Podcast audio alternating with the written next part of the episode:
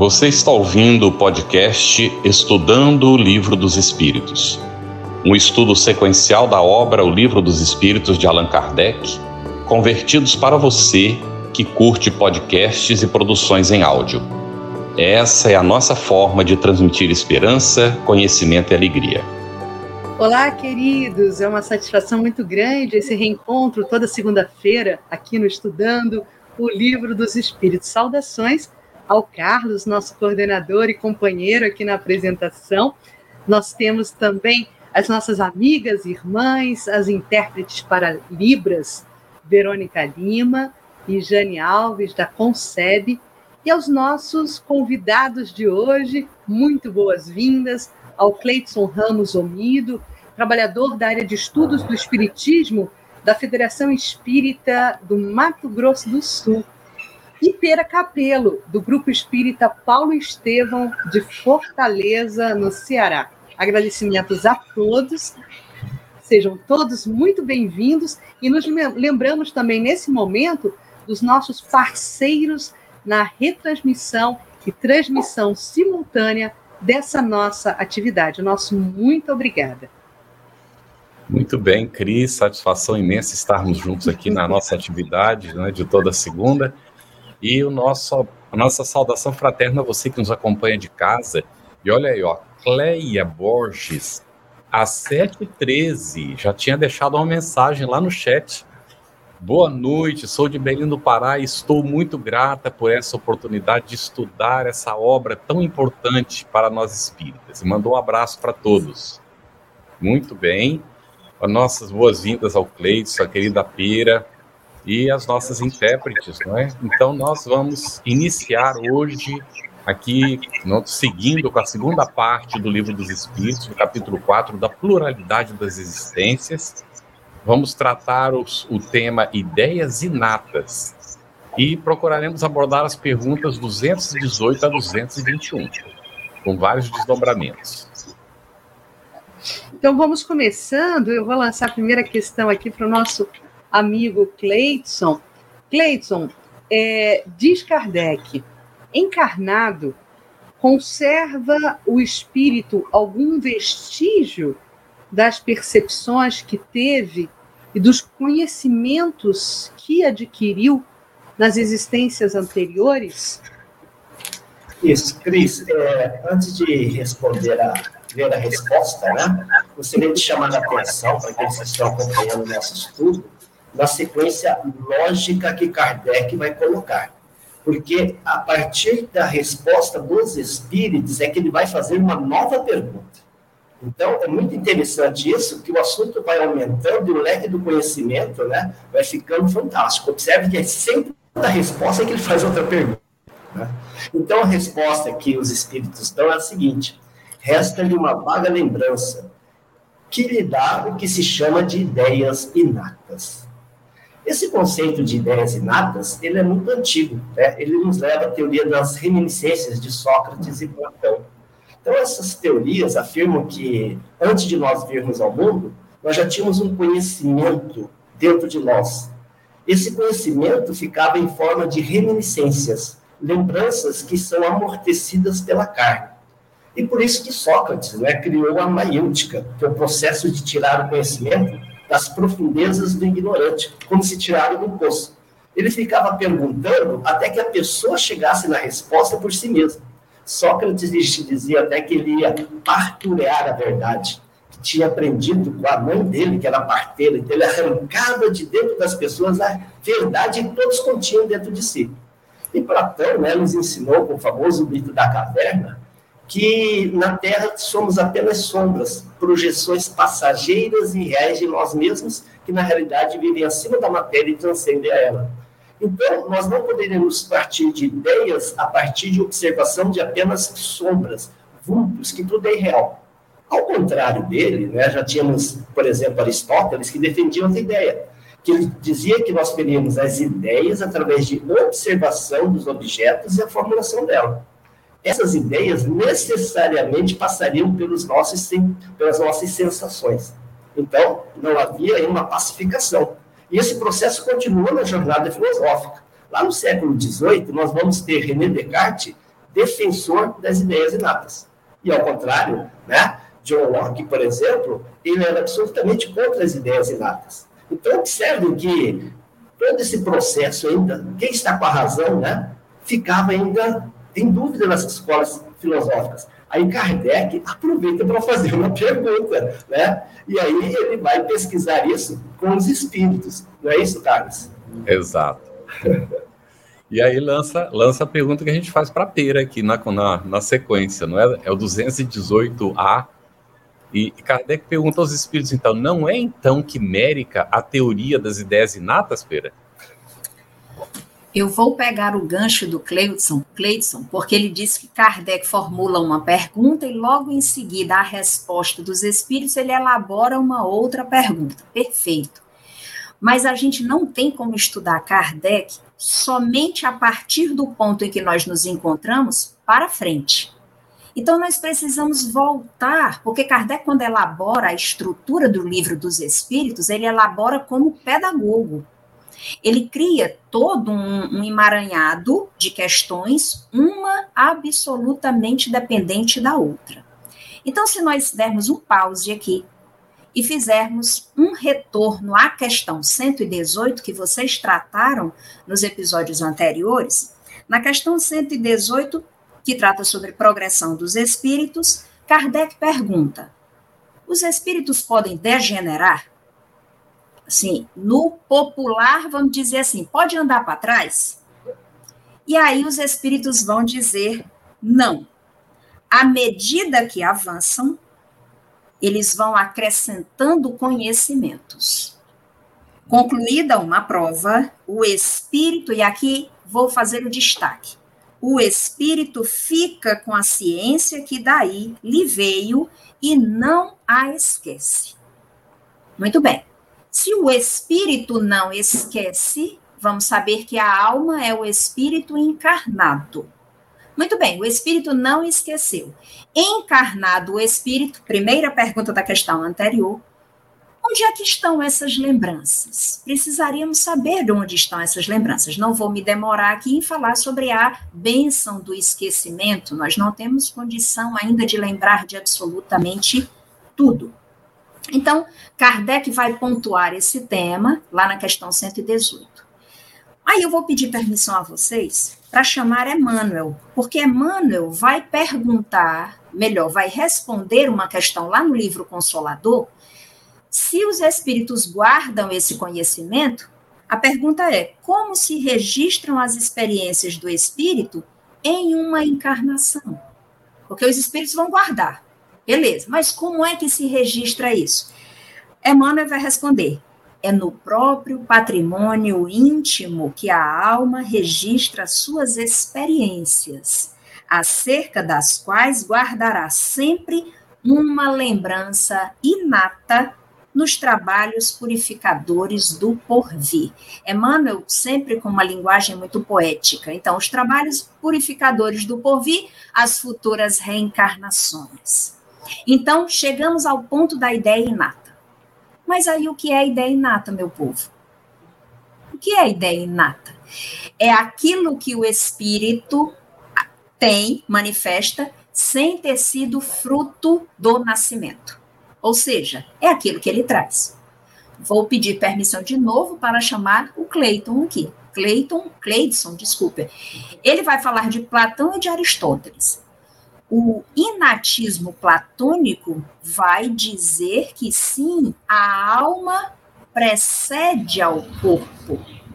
Nós encontramos Platão e Aristóteles como precursores da doutrina espírita. Então, é quimérica a questão que a Cris me fez. Não é quimérica a teoria das ideias inatas? Não, de forma alguma. O espírito traz, sim, as lembranças da, do patrimônio que ele adquiriu. Obviamente, em algumas em sobrestado, outras mais próximas da consciência, cada uma delas despertando quando há necessidade de despertar. Muito bom. É, Carlos, me permita aqui uma, uma já uma questão para a própria Pera, viu, Pera? O André Luiz Polemini, ele nos coloca assim, sobre essa questão da, da, da ideia inata, né? As ideias inatas não seriam um produto, por exemplo, e aí numa visão mais materialista, biológica, né? Uhum. Da educação que recebemos dos nossos pais quando crianças? Ah, isso é fantástico, porque aí eu vou precisar chamar Kardec novamente. Uhum. Lá no comecinho do livro dos Espíritos, questão 5 e questão 6, de forma pontual, Kardec faz essa pergunta aos espíritos com relação à nossa concepção de Deus. Tá? E aí os espíritos vão responder que nós já temos esse conhecimento.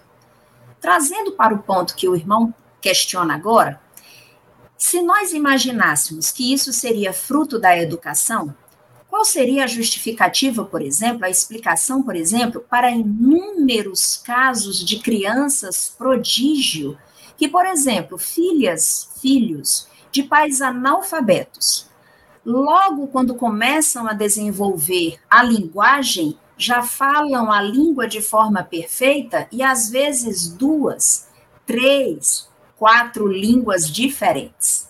Poderíamos dizer que as crianças estão aprendendo na internet. Ok, e como se justifica, por exemplo, em mil, acho que é 1861, Kardec vai tratar. Se eu, se eu errar a data, me perdoe, porque eu já passei da idade, não consigo mais gravar as datas. Mas Kardec, associado ao tema das ideias inatas, ele conta o caso de um escravo negro, pobre e cego, que quando está na casa do Senhor, ouve uma determinada música, se dirige ao piano, senta e reproduz as notas. Nós temos um caso que foi publicado no G1 em dezembro do ano passado, dia 12 de dezembro. É o garoto Gustavo Saldanha, de 8 anos de idade. Esse nosso irmãozinho brasileiro mora em São Paulo. Hoje ele toca sete instrumentos musicais: violão, guitarra, teclado, ukulele, baixo, bateria e gaita. Fala fluentemente o inglês e canta. Tem um amor impressionante por Beatles. E quando ele tinha cinco aninhos de idade, ele decorou cinco músicas dos Beatles para cantar para a mãe dele. Tem outros dois casos aqui que depois eu conto mais lá na frente. Então, não é verdade que seja resultado da educação dos pais, porque nós temos inúmeros casos que contradizem isso. E ainda para pira aqui, Cris, a Cida Ferraz perguntou qual é a questão do livro Consolador que você citou. Você se lembra? Vou dizer, olha, que o gostoso, porque na doutrina espírita não, a gente sabe que não existe coincidência. Então a gente não fala que é coincidência, a gente diz que é uma curiosidade maravilhosa. Eu diria uma ah, proposição da lei divina, questão 118 do livro Consolador, Consolador, e eu cito a 118 do livro dos Espíritos. Olha aí. Tá? Vou dar uma dica para quem for dar uma olhadinha no Consolador, se deixe é, impregnar pela energia de Emmanuel e leia o Consolador todinho, tá? Porque vale a pena. Próxima questão agora para o Cleidson. Cleidson, então deve haver, por tudo que foi posto até agora, né, meu amigo, uma grande conexão entre duas existências consecutivas. Kardec também faz essa pergunta para os amigos espirituais. Explica isso para a gente, por gentileza. Isso, Cris. É, a questão 218b, é, ela é um complemento da anterior, que a anterior termina assim, que o espírito parte em cada nova existência no ponto em que parou. É assim que termina a resposta. E aí Kardec já emenda essa pergunta, né? quer dizer que há uma grande conexão entre duas existências consecutivas. Então vamos imaginar aí, comparando como se fosse um videogame, né? Onde eu vou no, no estágio, ando, ando, ando, consigo parar o estágio, aí eu perco. Aí eu volto, tento de novo com o mesmo poder, com a mesma força, com as mesmas armas, né, com os mesmos desafios. Então, ele faz essa relação. Será que existe essa grande conexão entre essas duas encarnações? E a gente vai ver nas respostas que não. Né? A gente vai mudar o cenário, muda os poderes, as armas. Agora, o personagem é o mesmo. A gente não pode esquecer disso. Então, para analisar, nós vamos dividir essa resposta em duas partes, tá, Cris? Então, ele começa assim: nem sempre tão grande quanto talvez o suponhas. dado que bem diferentes são, muitas vezes, as posições do espírito nas duas. E para que não haja equívoco, né, quando ele fala na posição dos espíritos, ele arremete a questão 216 para a gente consultar, onde ele diz assim: pode também acontecer que sua posição social venha a ser outra, de, de senhor a ser escravo. Aí uma observação: sendo espírito sempre o mesmo nas diversas encarnações. Né? E foi citado no estudo da, da semana passada, na, o Carlos, o Godinho, né, citaram a situação das reencarnações de Emmanuel né, que ele veio como no passado como senador, por violentos, orgulhoso, arrogante, né? E na próxima encarnação veio como escravo Nestório. Né? Então, se nós olharmos quem, quem leu há dois mil anos, né? É, e entender quem foi o senador, qual que era as virtudes e os defeitos dele, vamos perceber o seguinte, que entre duas encarnações tem uma conexão uma com a outra em relação aos sentidos das virtudes a serem trabalhadas. Se você olhar como que ele era e como que ele retorna, a conexão fica muito clara, mas com relação às virtudes a serem trabalhadas, tentando diminuir novas possibilidades de erros. Né? Porque o tempo certo é nós agirmos de acordo com a lei divina. E quando não fazemos, vamos necessitar de um novo aprendizado atraindo para a nossa vida situações semelhantes, porém em situações invertidas, a fim de que o nosso espírito aprenda a conduzir-se de acordo com a lei. E aqui é muito interessante, tá, gente? Não se trata de castigo, não se trata de ajustes de conta, mas de aprendizado, para que a ação do mal não mais se repita. Então, costuma-se dizer né, que você mesmo cria o seu amanhã. Então, é só a gente observar naqueles pontos que nós precisamos melhorar, que com certeza a divina providência nos colocará perante a essas situações. Né? Então, quando nós começamos a compreender todo esse processo, não tem mais sentido falarmos em superioridade de raça, falarmos em superioridade de sexo, misoginia, é, uma hora vem homem, outra hora vem mulher, uma hora vem Alemanha, outra hora vem judeu, outra hora vem aqui no país latino, outra hora vem na África. Romperam-se as fronteiras. Não tem mais sentido falar em processo de intelectual, social, de família.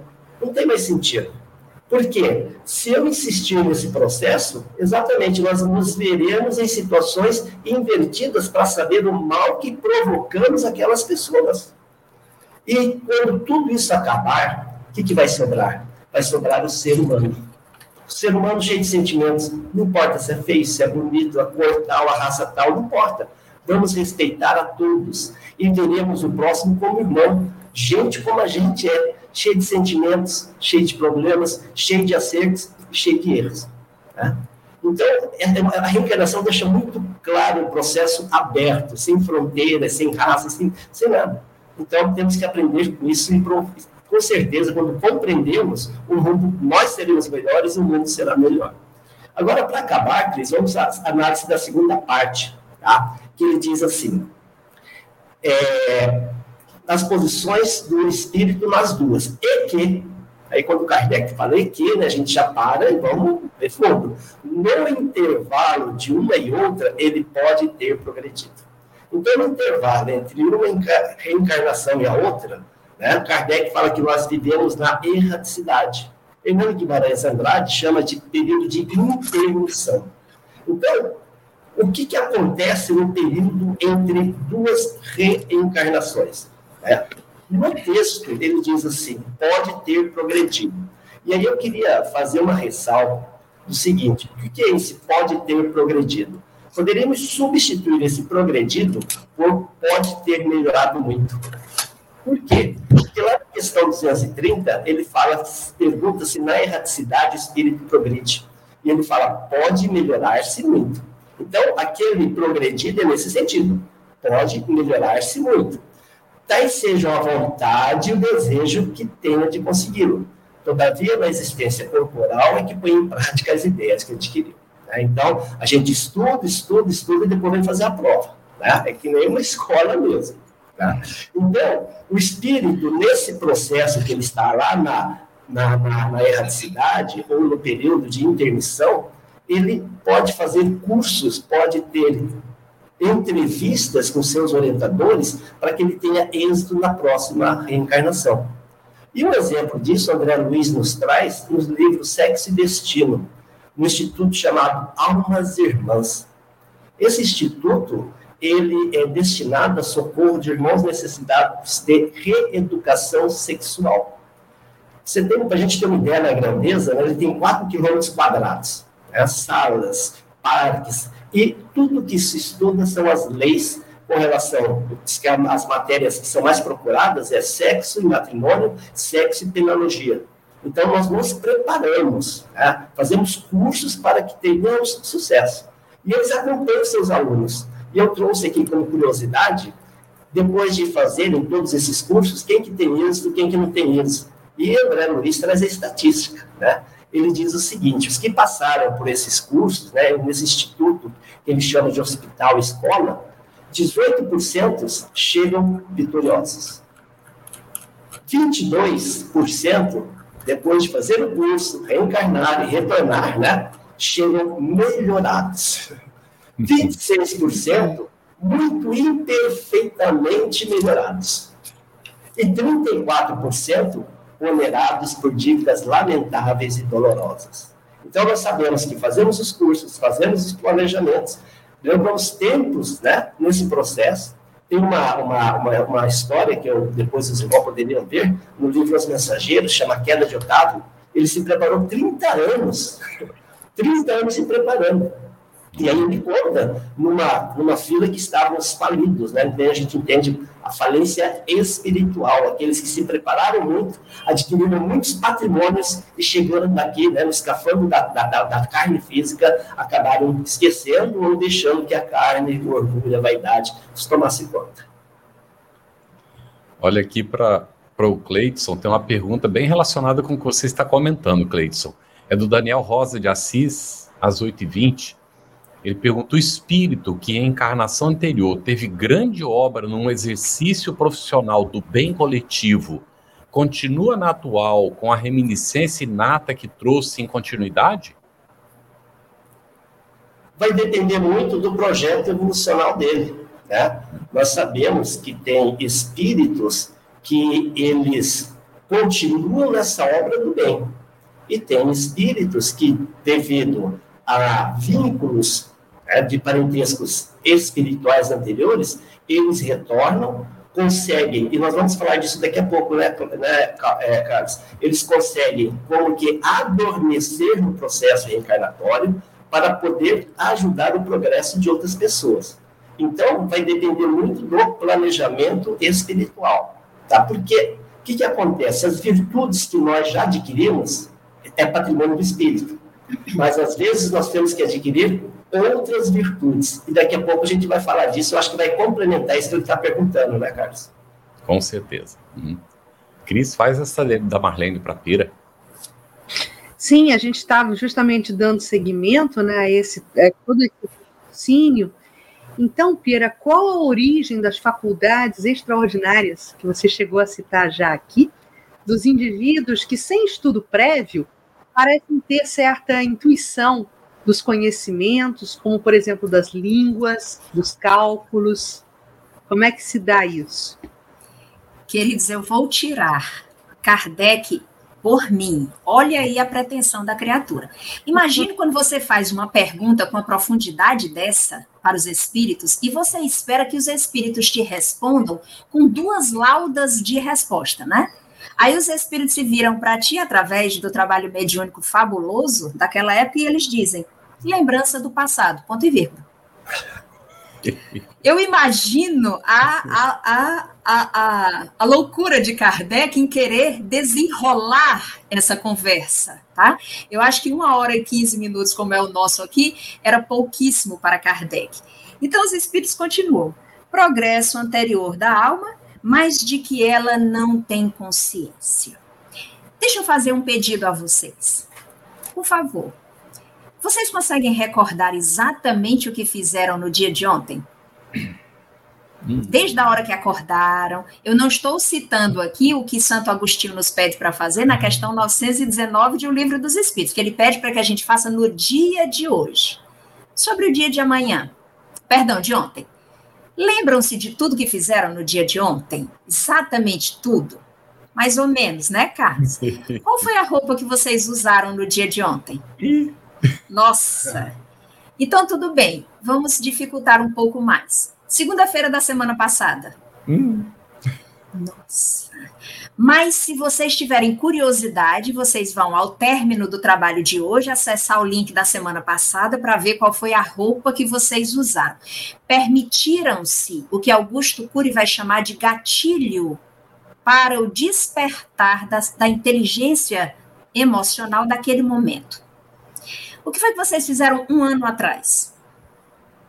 Dez anos atrás? Na encarnação passada? Dez encarnações atrás? Nós não temos de forma pronta, na consciência, é o que ele vai dizer aqui. A, a alma não tem a consciência, mas tudo que nós amealhamos em termos de conhecimento, patrimônio intelectual, e sentimento, patrimônio moral, Deus nos permite, graças à sua infinita misericórdia, que nós guardemos isso na alma, que é o que Emmanuel disse que nós guardamos no nosso patrimônio, no nosso armário interior. Então, olha que coisa encantadora. Além dessa questão 219, aqui ele finaliza: o corpo muda, o espírito, porém, não muda, embora troque de roupagem. O Carlos e a Cris não lembram que vestiram-se na segunda-feira da semana passada. Trocaram de roupagem, mas continuam, obviamente, mal comparando. Mas vamos sair daqui de Kardec e dar uma passadinha lá na questão 50 de O Consolador. Emmanuel vai responder a seguinte pergunta. A pergunta era: porque aqui ele vem falar faculdades extraordinárias dos indivíduos, ok? Façamos o seguinte: antes da questão 50, vamos para o livro que é o Espiritismo, que Kardec indica lá no capítulo terceiro do livro dos médiuns, lá no método, como sendo a primeira obra que nós deveremos oferecer aos neófitos que desejam conhecer a doutrina espírita. Então, lá na questão, olha a curiosidade, pessoal, 118. Queridos, ainda bem que espírita não é místico, não vai pegar esse número e jogar na cena dessa semana, né? Não vamos fazer isto. A questão é: qual a origem das ideias inatas, das disposições precoces, das aptidões instintivas? Olha que coisa maravilhosa, porque Kardec amplia a questão. Esses três itens aqui vão caber dentro de faculdades extraordinárias. Então, Kardec vai dizer o seguinte: vamos raciocinar da seguinte forma: nós temos duas premissas. A primeira, ou Deus criou almas mais perfeitas umas que as outras. Segunda, ou é o resultado do conhecimento adquirido nas existências anteriores. Uma exclui a outra. Se nós temos lá dos atributos da divindade a perfeição absoluta nos seus atributos, uma delas é a justiça perfeita. Então, ele não faria almas com mais propensão a algumas coisas do que outras. Nós vamos encontrar também, e os Espíritos nos dizem que todos somos criados simples e ignorantes, e simples e ignorantes. Então, à medida que nós vamos encarnando, ultrapassando etapas do nosso processo evolutivo, nós vamos adquirindo os conhecimentos necessários e os sentimentos necessários a edificar em nós o anjo do porvir. Saindo da questão 118 de o que é o Espiritismo, aí nós conseguimos chegar lá na questão 50 do Consolador. Porque os trabalhadores no livro fazem a seguinte pergunta: A vocação é uma lembrança das existências passadas? E Emmanuel responde: a vocação é o impulso natural, oriundo da repetição análoga de experiências, através de muitas vidas. Olha a pergunta daquele nosso primeiro irmão que fez. né? Olha a resposta aqui. Suas características nas disposições infantis são o testemunho mais eloquente da verdade reencarnacionista. E aí eu vou pedir só mais um minutinho para trazer mais um caso curioso. Nós temos um irmão chinês chamado March Tian, perdoe-me a pronúncia, porque eu já não consigo pronunciar nem o português direito, imagine o chinês. Aos sete anos de idade, ele foi aprovado na Universidade de Oxford. Um outro irmão, Taylor Wilson, nos Estados Unidos, desde muito cedo mostrou entusiasmo pela física. Aos 14 anos, ele construiu um reator de fusão nuclear na própria garagem. E o último, o Jacob. Esse relato é de 1999, nos Estados Unidos. Aos dois anos, o nosso irmãozinho deixou de falar. Aos quatro anos, ele retornou a falar. E quando ele voltou a falar, ele se comunicava em quatro idiomas distintos. A família deve ter ficado em polvorosa.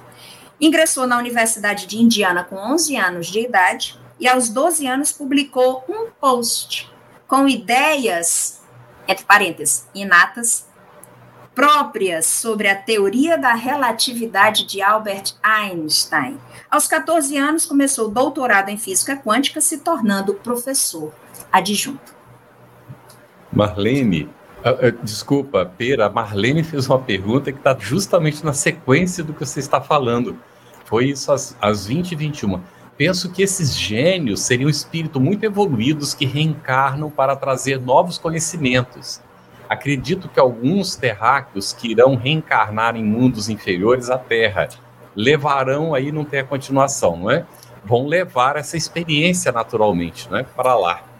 Marlene, considerando do que você falou. não é? Considerando o conceito de solidariedade entre as existências, solidariedade entre os mundos, sim, nós estamos recebendo constantemente espíritos que já têm um padrão evolutivo maior do que a geração que se encontra encarnada, com o objetivo principal de promover o progresso dos encarnados. Mas existe uma via de mão dupla porque se esta criatura já atingiu um padrão intelectual mais elevado, há necessidade de promover o devido caminhar, o acompanhamento no seu padrão moral.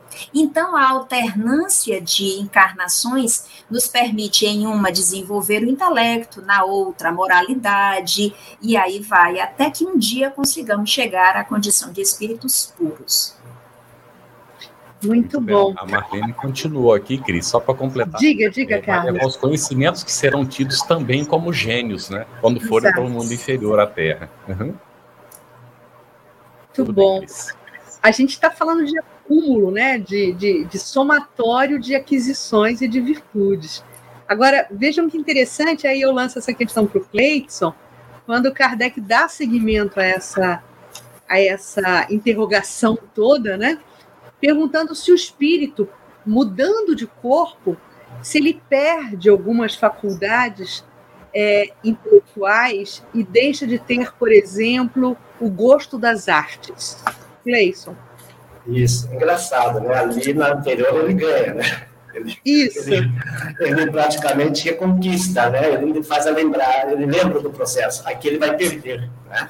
Então, a, a resposta ela traz duas situações tá? em que isso pode ocorrer. E aí nós vamos analisar as duas situações.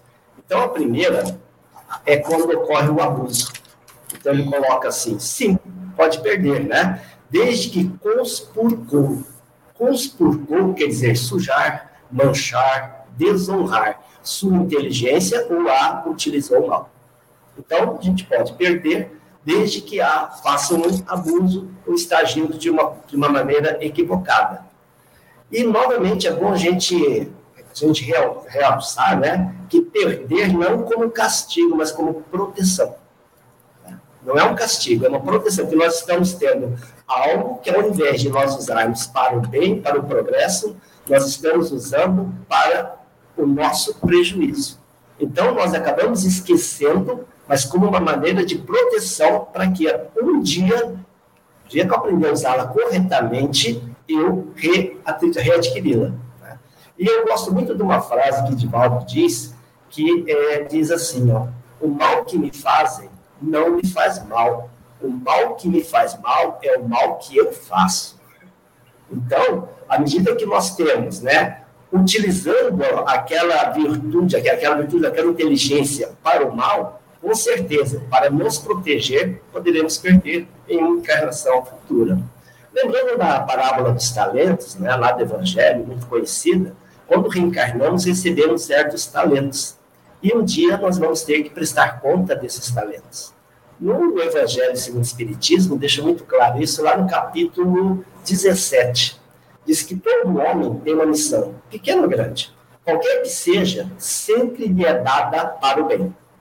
Temos talentos para essa missão. Pode ser dinheiro, autoridade, o magnetismo, né? É, no livro Os Mensageiros, eles falam muito disso, de ver comunicadores que se comunicam com magnetismo e as pessoas ficam impressionadas com aquela fala, e muitos, ao invés de se transformar numa carta viva do Evangelho, como eles dizem, né, uma carta viva, acabam tentando usar para o seu proveito e às vezes até desvirtuar as pessoas. E no Evangelho diz exatamente o seguinte: ao rico será perguntar: que fizeste da fortuna que deveria ser em suas mãos uma fonte constante de fecundidade em seu redor? que fizeste da tua autoridade? Que males impedistes? Que, progre que progressos impulsionastes? Se eu te dei aí a parte mais brilhante, que eu acho muito bacana isso aqui, ó. Se te dei subordinados, não foi para torná-los escravos da tua vontade, nem instrumentos dóceis para os seus caprichos e da tua ambição. Se eu te fiz forte e te confiei os fracos, para sustentá-los e ajudá-los a subir até mim. Olha que mensagem maravilhosa, né? Então, esses talentos sempre são para auxiliar o nosso progresso e o progresso das pessoas que estão ao nosso redor. E aí a gente vai analisar agora a segunda situação. Ele diz o seguinte: pode ser quando ele utilizou mal, ou depois de uma faculdade qualquer, pode permanecer adormecida durante uma existência, por querer o espírito exercer outra que nenhuma relação tem com aquela. Esta, então, fica em estado latente para reaparecer mais tarde. Então, vamos pensar que nós somos, né, como se nós tivéssemos várias gavetinhas dentro de nós. Essas gavetinhas são chamadas de virtudes. E nós vamos desenvolvendo a cada reencarnação determinadas gavetinhas, uma vez que eu não posso desenvolver todas em uma só reencarnação. Tá? Então a gente vai viver, cada reencarnação nós temos a oportunidade, e aqui voltamos a falar do planejamento, que foi a pergunta que fizeram lá atrás, para deixar algumas virtudes já conquistadas e tentar conquistar outras virtudes. Quando eu estava lendo essa resposta, me veio à mente, Carlos, aquela discussão com você, né, que, aquela, que você teve com o Godinho, com relação de que o Godinho foi para a Amazônia, ele viu vários índios, né? E foi curioso o fato que ele falou que muitos daqueles eram espíritos europeus que estavam reencarnando ali no meio da selva da Amazônia para adquirir novas virtudes. E aí a gente lembra lá que, segundo Aristóteles, né, ele falava das virtudes éticas, que são as virtudes morais, né? e as virtudes dianoéticas, que são as virtudes ou capacidades intelectuais.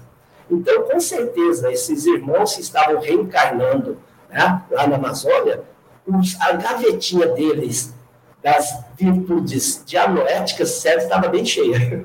E eles estavam querendo trabalhar outras virtudes. Então, naquela reencarnação, vai haver, né, como se fosse vai adormecer determinadas virtudes para que depois ela retorne. O que eu não posso nunca também esquecer é que todas essas virtudes são patrimônio do espírito. Né? Uma vez conquistadas, ele não vai perder. Ela pode ficar em estado latente, mas logo em seguida ele vai ter acesso a ela. Muito bom. É, Carlos, tem uma provocação aqui para você. Vou fazer para você, tá? É, a gente está estudando todo mundo juntos, todos juntos na mesma sala de aula, e por conta disso a gente tem aqui irmãos com diferentes níveis de experiências e de, de entendimentos acerca do livro dos Espíritos. Tem uma pergunta muito interessante aqui do Manuel, que ele, Manuel Dias Santana, ele nos pergunta assim: irmãos, Por favor, expliquem-me direito, livro dos espíritos de Allan Kardec, como se Kardec tivesse vários espíritos, né? É, que negócio é esse, Carlos? O que a gente está estudando aqui? Manuel, basta um pouquinho só de raciocínio para entender que o título do livro é Livro dos Espíritos. E quem organizou o livro, se você tivesse lido pelo menos a introdução, você saberia que Kardec é o codificador, nem é criador da doutrina espírita, porque o espiritismo trabalha para evitar o personalismo, o destaque das pessoas que querem se projetar e ficar utilizando a religião para enganar o próximo. O espiritismo é uma proposta de conhecimento da mensagem de Jesus na sua pureza primitiva.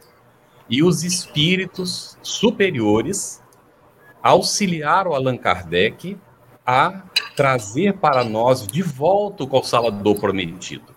No entanto, o próprio Jesus nos alertou que somente os que têm olhos de ver podem ver, e somente os que têm ouvidos de ouvir podem ouvir. E para ter olhos de ver e ouvidos de ouvir é preciso boa vontade e amor no coração. Então seja muito bem-vindo. Se você de fato quer aprender, vai ter a oportunidade. Preste atenção quantas pessoas estão felizes de estar participando, porque estão procurando entender o Espiritismo às vezes há bastante tempo. E agora tem essa oportunidade pela FEB TV de estudar o livro dos Espíritos, o livro dos Médiuns, o Evangelho segundo o Espiritismo e outras obras de Kardec. Se você não quer compreender, se você não está disposto a estudar, então nós pedimos por gentileza que você procure um outro local, porque aqui não é local para perguntas que realmente não são do interesse de aprender, mas de provocar.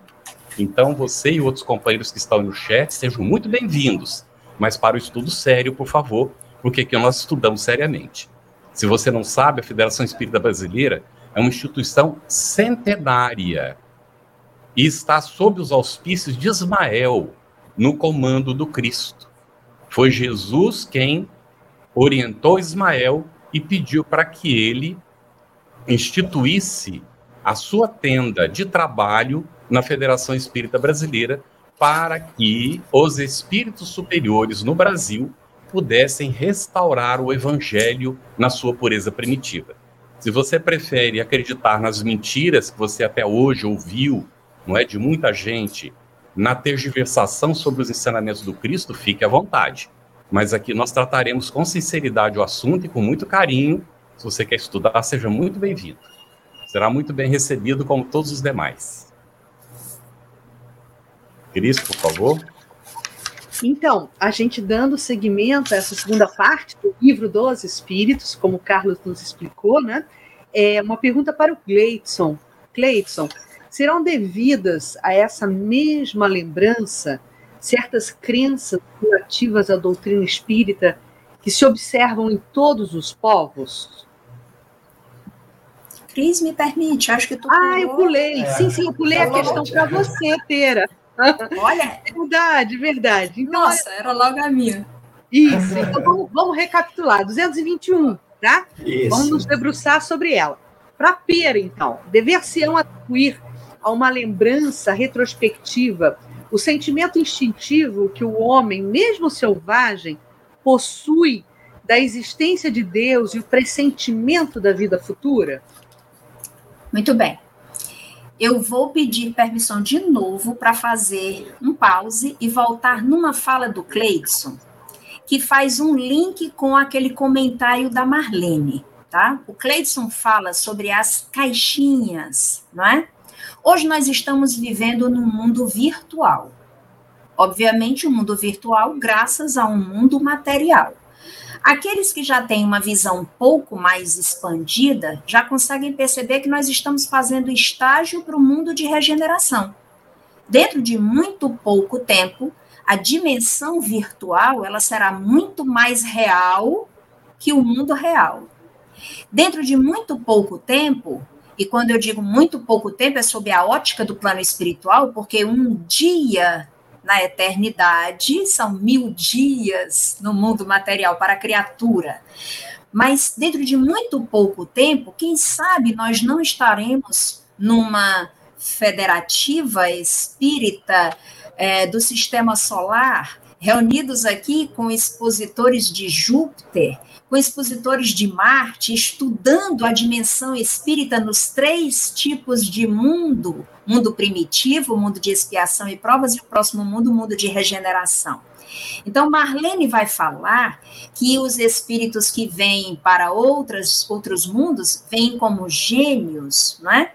Vamos lembrar que Emmanuel toca esse assunto lá no livro A Caminho da Luz, quando ele vai falar que o coração augusto e magnânimo de Jesus recebe aqui na terra os irmãos degredados de capela. Lá na antiguidade, nós vamos receber capelinos cujo progresso intelectual estava absurdamente mais à frente do que o progresso do, de, de nós, espíritos daquele mundo primitivo. Então, nós vamos ter as civilizações da antiguidade promovendo um verdadeiro boom, uma verdadeira explosão tecnológica para a época e o surgimento de ciências que nós não tínhamos. Então imagina os naquela época, antiguidade, os egípcios desenvolvem o processo de mumificação dos corpos a partir do isolamento do ácido fórmico extraído das formigas.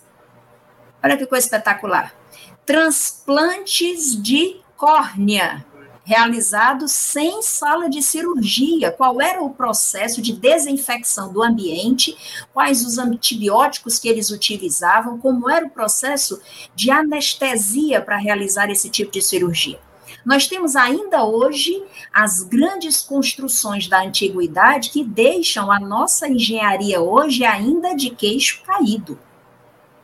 Então, Marlene, sim, essa possibilidade, né, alternância de dimensões e de conhecimentos promovendo o progresso. Aí eu chego nas caixinhas do Cleidson.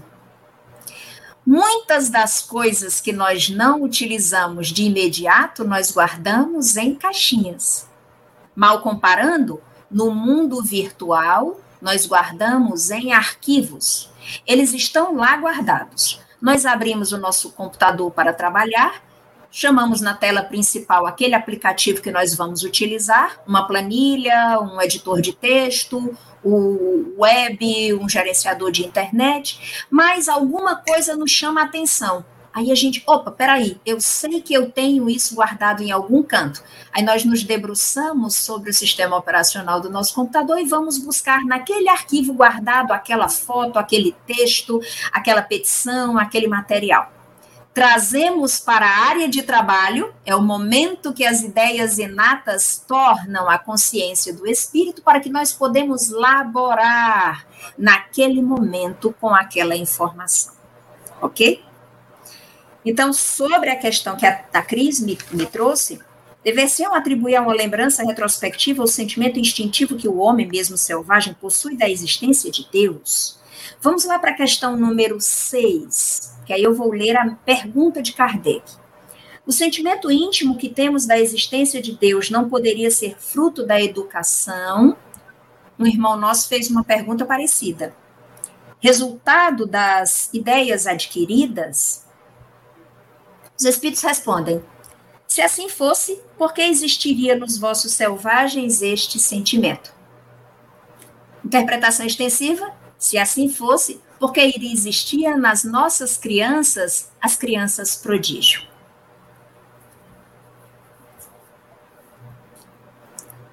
Perfeito. É, inclusive, outra recomendação de leitura é a Doutrina Secreta, de Leon Denis. Né? Nesse, nesse, nesse texto, Leon Denis vai recuperar justamente esse sentimento né, de vinculação, de filiação divina por várias eras da humanidade, né? por vários Sim. períodos históricos da humanidade.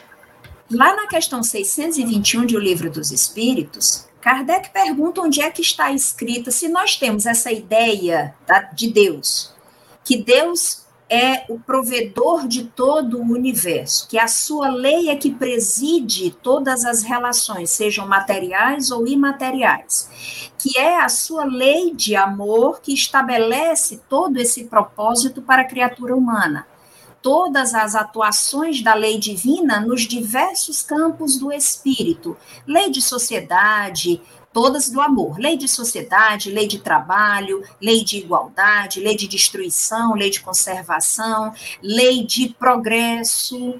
Então, nós vamos sendo conduzidos por todo esse amor de Deus, mas aí vem a questão: e onde é que está escrita essa lei de Deus? Na consciência, respondem os espíritos. No mesmo local onde nós guardamos em caixinhas as nossas experiências passadas. Muito bem. Cleidson, aqui na raiz da, da pergunta 221, Kardec vai fazer 221A. A 221 Isso. foi apresentada para Pira, dever-se atribuir a uma lembrança retrospectiva o sentimento instintivo que o homem, mesmo selvagem, possui da existência de Deus, aí o, e o pressentimento da vida futura, e então a resposta é que é uma lembrança, não é? Que ele conserva do que sabia como espírito. Aí a pergunta 221 dos dobramentos: serão devidas a essa mesma lembrança certas crenças relativas à doutrina espírita que se observam em todos os povos? Eu vou ler a resposta, Carlos, e aí a gente vai discutir. É muito interessante essa resposta que ele dá. Ele diz assim: essa doutrina é tão antiga quanto o mundo Tal motivo, porque em toda parte a encontramos, o que constitui prova de que é verdadeira. Está né? Tá se falando da universalidade dos fatos, né? Conservando a intuição do seu estado de espírito, o espírito encarnado tem instintivamente consciência do mundo invisível. Porém, muitas vezes, os preconceitos falseiam essa ideia e a ignorância a mistura à superstição. Bom, vamos chamar a atenção ali quando ele começa dizendo assim, né? A doutrina é tão antiga quanto o mundo. E aí uma pessoa menos avisada pode falar assim, mas espera aí, nós falando do, do espiritismo que surgiu em 1857, é o neologismo, né? Vejam bem, está falando da doutrina espírita. Doutrina é um conjunto de ideias básicas, fundamentais, contidas no sistema filosófico, político, religioso e econômico. Então, embora o espiritismo é novo, mas as bases dele são milenares. Por isso que ele fala que é verdade, porque aconteceram em todos os povos, em todos os tempos. Então, a base da doutrina espírita, por exemplo, a existência de Deus, foi o que acabou de falar na pergunta anterior, né? A pluralidade das existências, a pluralidade dos mundos habitados, a comunicabilidade dos espíritos, tudo isso não é invenção da doutrina espírita, é, do, é princípio básico, sempre existiu, né, porque faz parte das leis naturais isso. Então, eu vou pegar só dois princípios, né, para a gente não alongar muito, e discutir os fatos ao longo da jornada. Por exemplo, a comunicabilidade dos espíritos. É, lá no, no, livro, lá da, no livro de Moisés, né, no Levítico, né, faz parte lá da Torá, ele fala o seguinte no Levítico, a partir do capítulo 20, que a necromancia era proibida. Necromancia era consulta aos mortos. Ora, Moisés proibiu a consulta aos mortos, quer dizer, a comunicabilidade dos espíritos. A gente só proíbe algo que tem abuso, porque senão não tem sentido nós fazermos uma proibição. Por exemplo, uma placa, proibido vaca voar acima de 10 metros proibido no barco voar acima de 10 metros. Então, não existem proibições absurdas, existem proibições quando começa a ter o quê? Abuso. Então, essa é a maior prova que até lá no livro, lá na Torá do, do, do judeu, né, já está falando da comunicabilidade. E no livro Espírito e Tempo, que é um livro fantástico também, né, de José Herculano Pires, ele vai trazendo os horizontes. E ele faz uma pesquisa de um etnólogo, mitólogo chamado Max Fridolong, que ele passa a fazer pesquisas por vários anos nas, em tribos da Polinésia. E lá ele consegue ver que os curandeiros da Polinésia, chamados kahunas, eles trabalhavam determinadas substâncias, eles produziam, chamadas mana e oranda. E essa mana e oranda eram substâncias que faziam com que os espíritos da tribo pudessem se manifestar sobre a matéria. E fazendo uma comparação, ele fala que essa mesma substância, que é, corresponde ao ectoplasma de Charles Richer, né, que também foi estudada cientificamente por Crawford na Universidade de Belfast, na Irlanda, é a mesma substância. Então, essa comunicação a gente vê desde os, da, das tribos da Polinésia e vamos vendo também aqui exatamente no mundo acadêmico. Então, aqui já começa a prova. Né? E depois também uma outra, outra, outro princípio básico poderíamos colocar sobre a pluralidade das existências ou a reencarnação. Então, se nós fôssemos fazer uma pesquisa, né, e, e aí é muito fácil, nós vamos ver que desde o Antigo Egito, religiões indianas, hinduísmo, budismo, jainismo, sikhismo, a própria cabala judaica, né, a teosofia, que é um pouco mais nova, mais nova né, de Blavatsky, todas elas já falam exatamente da reencarnação, porque é uma lei natural, um processo normal na natureza. Os gregos, na filosofia, Pitágoras, na questão 222, né, que será estudado na próxima semana, vamos, vamos falar a respeito de, dessa filosofia de Pitágoras, filosofia de Sócrates, Platão, a religião órfica já falava em reencarnação no século VI a.C.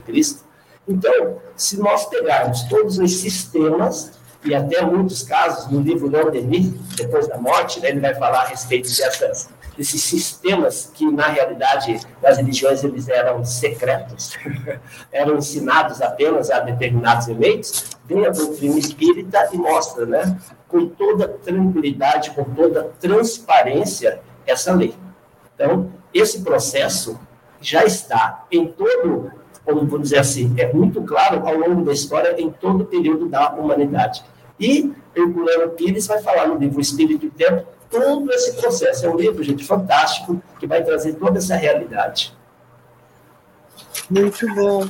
A gente está quase chegando no, no, limite né, da nossa produção por hoje, encontro, mas é, eu queria aproveitar só duas participações aqui e depois eu vou passar a palavra para o Carlos.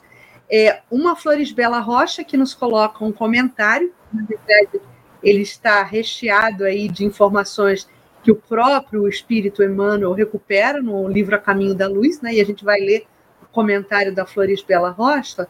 Ela diz assim: podemos dizer que os capelinos foram missionários intelectuais para o avanço da Terra e melhorarem também suas condições morais, mas se perderam no labirinto das paixões e esqueceram da missão. Ela faz isso como uma interrogação, mas é algo que o próprio livro já nos responde que sim, né, que os capelinos eles realmente tiveram aqui né, uma vivência entre nós, justamente para trazerem essa, esse, esse input, né, desse avanço intelectual para a, a, a Terra, né, para a evolução terrena. E aí tem uma última questão que eu gostaria que a Pera comentasse. É, Maurício Prado Alves, às 8h34, ele coloca assim: Pode-se supor que, com a evolução da Terra para uma nova fase, haverá um incremento de encarnações com a, a lembrança mais plena? Maurício, essa tua pergunta é maravilhosa, principalmente sendo assim no finalzinho, porque aí vai deixar assim a, a turma bem instigada para a pesquisa. Nós estamos nos aproximando de um mundo de regeneração. A característica primordial desse mundo é uma atuação maior do bem. Nós não vamos deixar de ter o mal. Algumas criaturas, inclusive espíritas, estão equivocadas, acreditando que no apagar das luzes do dia 31 de dezembro de um determinado dia, abandonamos o mundo de expiação e provas, passamos o Réveillon e no começo, dia 1 de janeiro do ano seguinte, estaremos no mundo perfeito o mundo de regeneração não é mundo perfeito. É um mundo de transição entre os mundos inferiores e os mundos superiores para os quais nós seguiremos. Então, ele é um mundo de transição onde a alma vai aurir novas energias para as lutas necessárias. Só que o que, é que nós temos de ponto extremamente favorável? Esse incremento, Maurício, não só nessa questão das lembranças, ele está sendo também do plano espiritual para cá.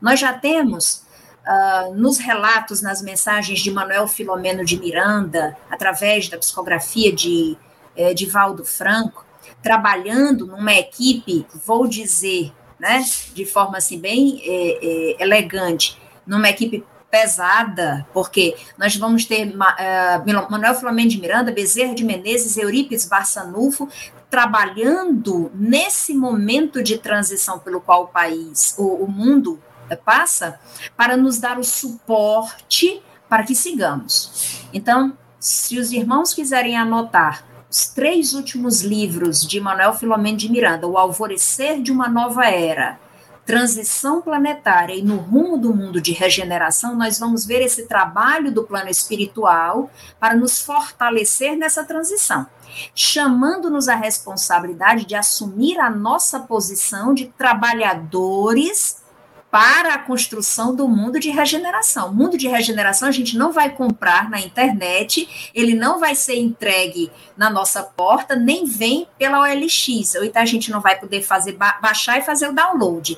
Nós vamos ter que construí-lo nos moldes antigos limpar o terreno dos nossos corações, cavar o alicerce das nossas construções, preparar esse alicerce de forma robusta com a lei de amor, com o evangelho divino, ir edificando as colunas de sustentação de forma criteriosa, cada uma delas, o bem, a bondade, a caridade, a fé, a esperança, a benevolência, a boa vontade, a coragem para o trabalho.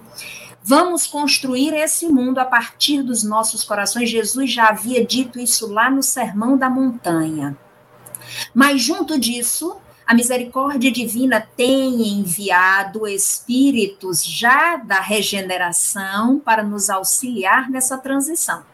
Então, já são espíritos que têm um padrão de conhecimento, tecnologia e outras ciências, e um padrão moral já diferente do padrão da Terra, para nos auxiliar a caminhar nesse sentido dentro de muito pouco tempo, eu fico dizendo essas coisas, Cris, muito pouco tempo, porque fica o povo super curioso, né? Dentro de muito pouco tempo, nós vamos perceber que já conversamos por telepatia. Estou aqui trabalhando, aí, ai, me lembrei da Iracema. Aconteceu isso hoje à tarde, viu, pessoal? Me lembrei da Iracema, a Iracema mandou o link da sala.